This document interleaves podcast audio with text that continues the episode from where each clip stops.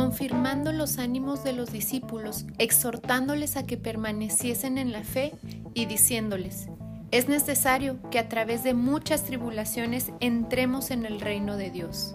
Hechos 14:22 Hey, ¿qué tal? Seguimos aquí con los principios de crecimiento. El primero que vimos fue el hambre por la palabra y el segundo principio de crecimiento fue la oración. Hoy toca uno que no es muy popular o quizá poco estimado o reconocido, y es que cada vez que alguien viene a los pies de Cristo, tiene que reconocer que llegarán a su vida luchas y tribulaciones. Por lo tanto, el tercer principio de crecimiento son las aflicciones. Mira, esto es fácil de comprender, pues antes de conocer a Cristo, una persona va conforme a la corriente de este mundo, se encontraba de acuerdo a las tendencias mayoritarias y no tenía nada en contra, pues todos se encontraban hacia el mismo desenfreno. Pero, cuando una persona realmente se convierte y nace de nuevo, sus ojos se abren y encuentra que todo aquello que le fascinaba ahora lo aborrece se da cuenta que el cristianismo es nadar a contracorriente del mundo, el diablo y la carne. Ya no puede complacerse con las mismas actividades que antes hacían él y sus amigos. Por lo tanto, comienza a tener fricciones con familiares, amigos y compañeros de trabajo. Y no solo eso, sino que también comienza a recibir burlas y ataques por su fe. Cuando evangelizamos a alguien debemos advertirles de este hecho, tal como Jesús lo hizo con varias personas que quisieron seguirlo. De hecho, llegó a concluir en resumen que el costo de seguirle incluye tomar la cruz, negarse a sí mismo y seguirle. Prácticamente ser cristiano es la crucifixión social constante. Incluso en algunos países es una crucifixión física y real. Si nos ponemos a pensar, ¿por qué tiene que ser de esta manera? la verdad tiene mucho sentido. No existe otra manera de probar que realmente estamos en la fe más que cuando nos mantenemos firmes creyendo ante toda suerte de pruebas y tribulaciones que Jesucristo es el Rey. El apóstol Pedro lo dice de manera magistral. En 1 de Pedro capítulo 4 versículos del 12 al 14 dice así, Amados, no se sorprendan del fuego de prueba que les ha sobrevenido, como si alguna cosa extraña les aconteciera sino gócense por cuanto son participantes de los padecimientos de Cristo, para que también en la revelación de su gloria se gocen con gran alegría. Si son vituperados por el nombre de Cristo, son bienaventurados, porque el glorioso Espíritu de Dios reposa sobre ustedes. Ciertamente, de parte de ellos, Él es blasfemado, pero por ustedes es glorificado. Si la persona que guiaste a Cristo viene a ti días después diciendo que ahora, desde que es cristiano, le va peor, pues aunque parezca broma, es una característica de que realmente ha creído. Igualmente, tranquilo, el Espíritu Santo le dará la paz para sobrellevar cualquier cosa. Ora por él y anímalo a mantenerse firme y muéstrale lo que dice la Biblia al respecto. Ya para terminar, te dejo con tres frases de tres grandes cristianos. Charles L. Coleman una vez dijo, la intención de la prueba no es solamente para probar la dignidad, sino para aumentarla. Lo mismo que el roble no es solamente probado por las tormentas, sino endurecido por ellas. Thomas Brooks dijo un día, las aflicciones maduran las virtudes de los santos. Y mi buen amigo C.S. Lewis dijo también, las dificultades preparan a las personas ordinarias para destinos extraordinarios. Así que mi hermano y mi hermana, si estás teniendo luchas, tribulaciones o cualquier aflicción, alégrate, porque te está pasando lo mismo que a millones de cristianos alrededor del mundo. Es un principio más de crecimiento.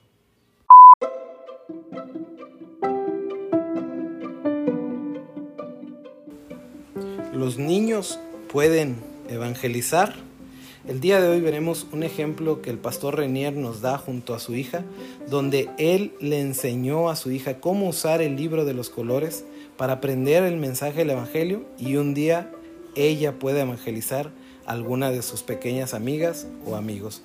Veamos a continuación cómo es que lo hacen.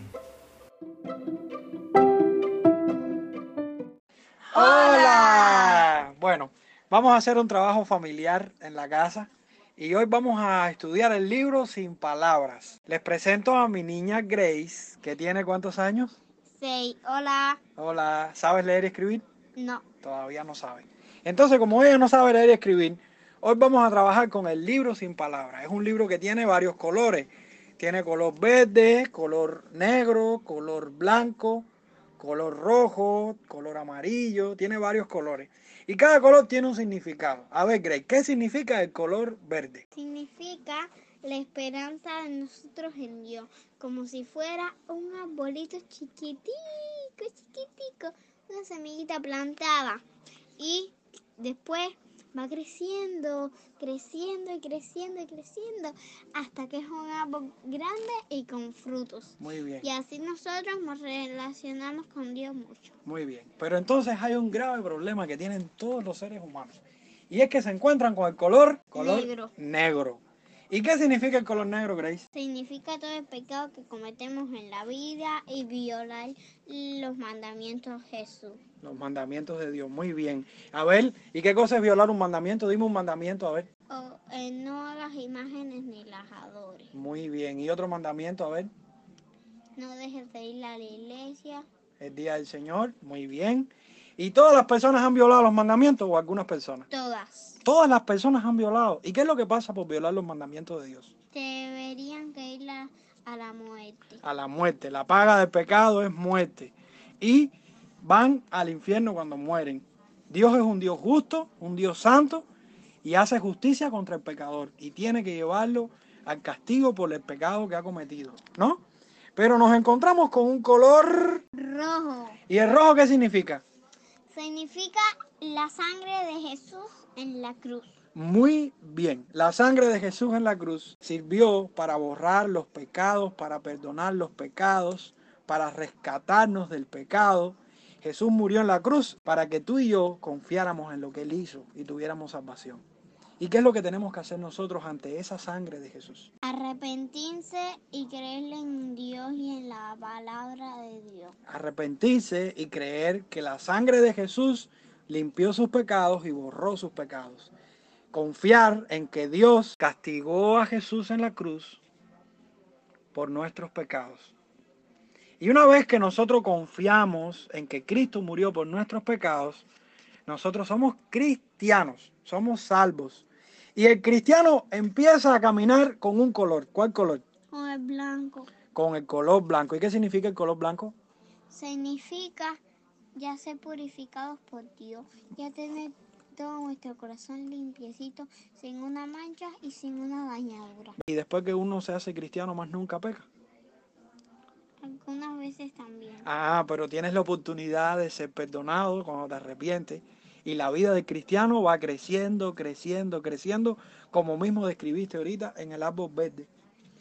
Pero un día vamos a morir en esta tierra y vamos a ir a un lugar. Algunas personas van a ir a donde está el color negro, A la tierra.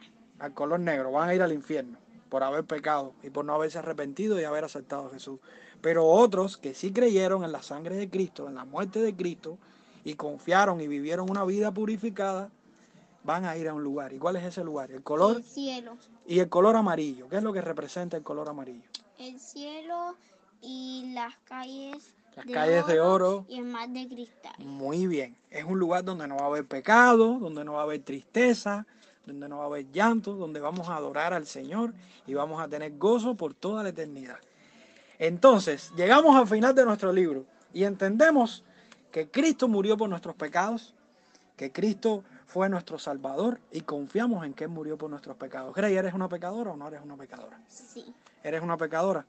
Sí. ¿Y qué harías tú si pecaras? ¿No Me sabes? arrepiento. Muy bien, muy bien. Eso es lo que hace el cristiano cuando peca. Se arrepiente de sus pecados y confía en que Cristo murió por sus pecados. Entonces oramos un momento. Vamos a orar.